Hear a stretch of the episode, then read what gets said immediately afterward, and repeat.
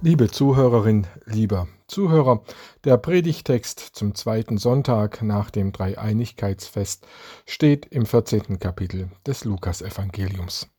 Dort erzählt Jesus eine Beispielgeschichte.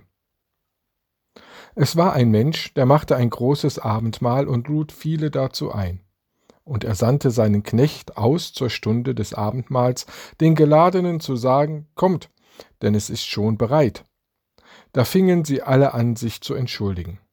Der erste sprach zu ihm, Ich habe einen Acker gekauft und muss hinausgehen und ihn besehen. Ich bitte dich, entschuldige mich. Und ein anderer sprach, Ich habe fünf Joch Ochsen gekauft und ich gehe jetzt hin, sie zu besehen. Ich bitte dich, entschuldige mich.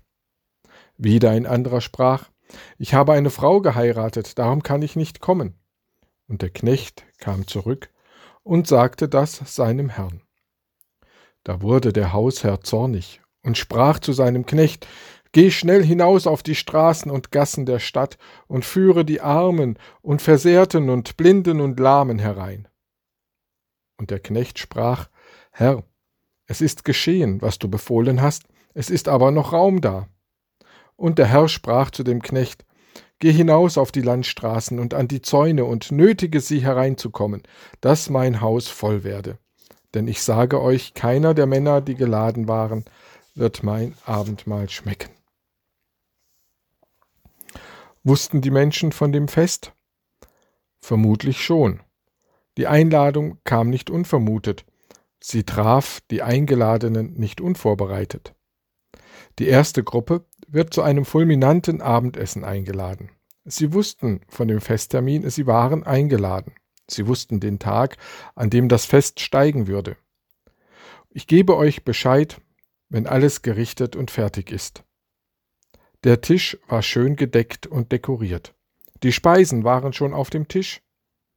Da sandte der Gastgeber einen Hausdiener zu den Eingeladenen und ließ ihnen ausrichten Kommt, denn es ist alles gerichtet, es ist alles bereit zum Abendessen. Mit großer Vorfreude erwartete der Gastgeber die Gäste. Das wird ein schöner Abend mit so vielen Gästen, mit gutem Essen, mit vorzüglichem Wein. Er freute sich auf seine Gäste und auf die zahlreichen Gespräche. Er war richtig aufgekratzt, lief hin und her und konnte kaum die Ankunft seiner Gäste erwarten.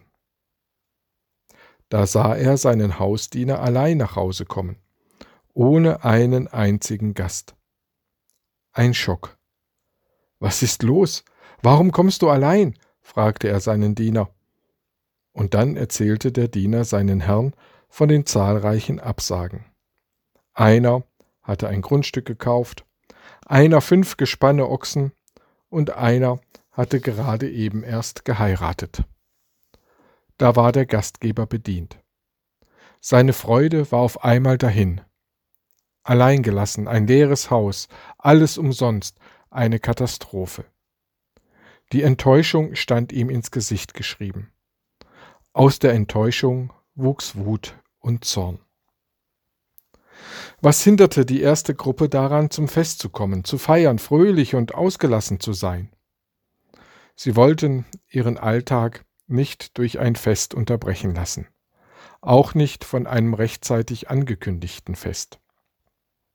Ihnen war halt etwas dazwischen gekommen, etwas, das ihnen im Augenblick wichtiger erschien als jenes Fest. War etwa so viel Zeit zwischen der Einladung und dem Zeitpunkt des Festes vergangen, dass sie die Einladung vergaßen? Aber kann etwas dazwischengekommenes wichtiger sein als ein Fest? Durchaus. Sonst hätten sie sich ja nicht entschuldigt. Ich bitte dich, entschuldige mich. Nun erzählt ja Jesus dieses Gleichnis, diese Beispielgeschichte, damit eben gerade dies nicht geschieht, damit wir Gottes Einladung nicht ausschlagen und, aus, und uns entschuldigen mit Dingen, mit denen wir im Moment der Einladung gerade beschäftigt sind, die wir für wichtiger halten. Es sind ja nicht einmal Sorgen, die zur Absage führen. Es waren erfolgreich abgeschlossene Geschäfte und ein junges Glück. Es war das irdische Glück, das die Eingeladenen absagen ließ. Es war die Freude über die Vermehrung des Besitzes und die Freude eines jung verheirateten Paares. Wie reagiert nun der Gastgeber, also Gott? Wie schon erwähnt, er wird wütend. Sagt er aus Zorn das Fest ab? Rutscht mir doch alle den Buckel runter, ihr habt mir die Festlaune verdorben, ich bin nicht mehr in der Stimmung, ein Fest zu feiern, tragt alles ab, räumt alles auf. Zieht er sich in den Schmollwinkel zurück? Mitnichten. Auf gar keinen Fall soll das Fest ausfallen. Die Speisen sind ja schon aufgetragen, der Wein entkorkt, die Festtafel gedeckt. Das Fest findet trotzdem statt.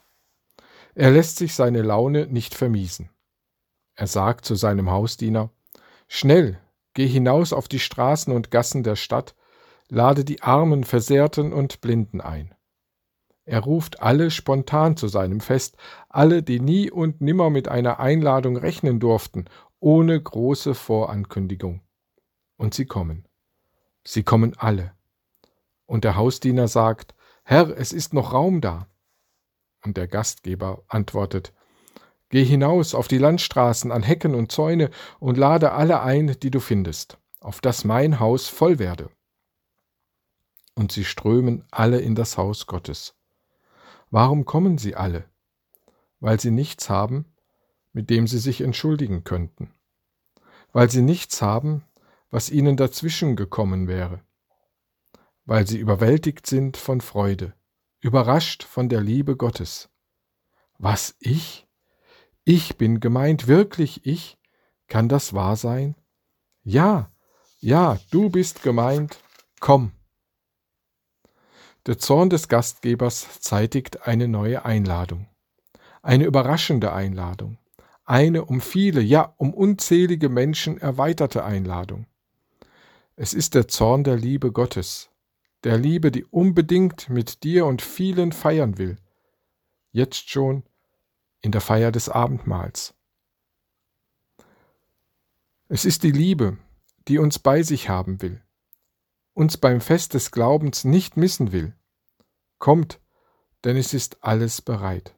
Kommt her zu mir, die ihr mühselig und beladen seid. Jesus führe uns an deiner Hand zum befreienden, erlösenden Fest des Glaubens. Kommt. Amen.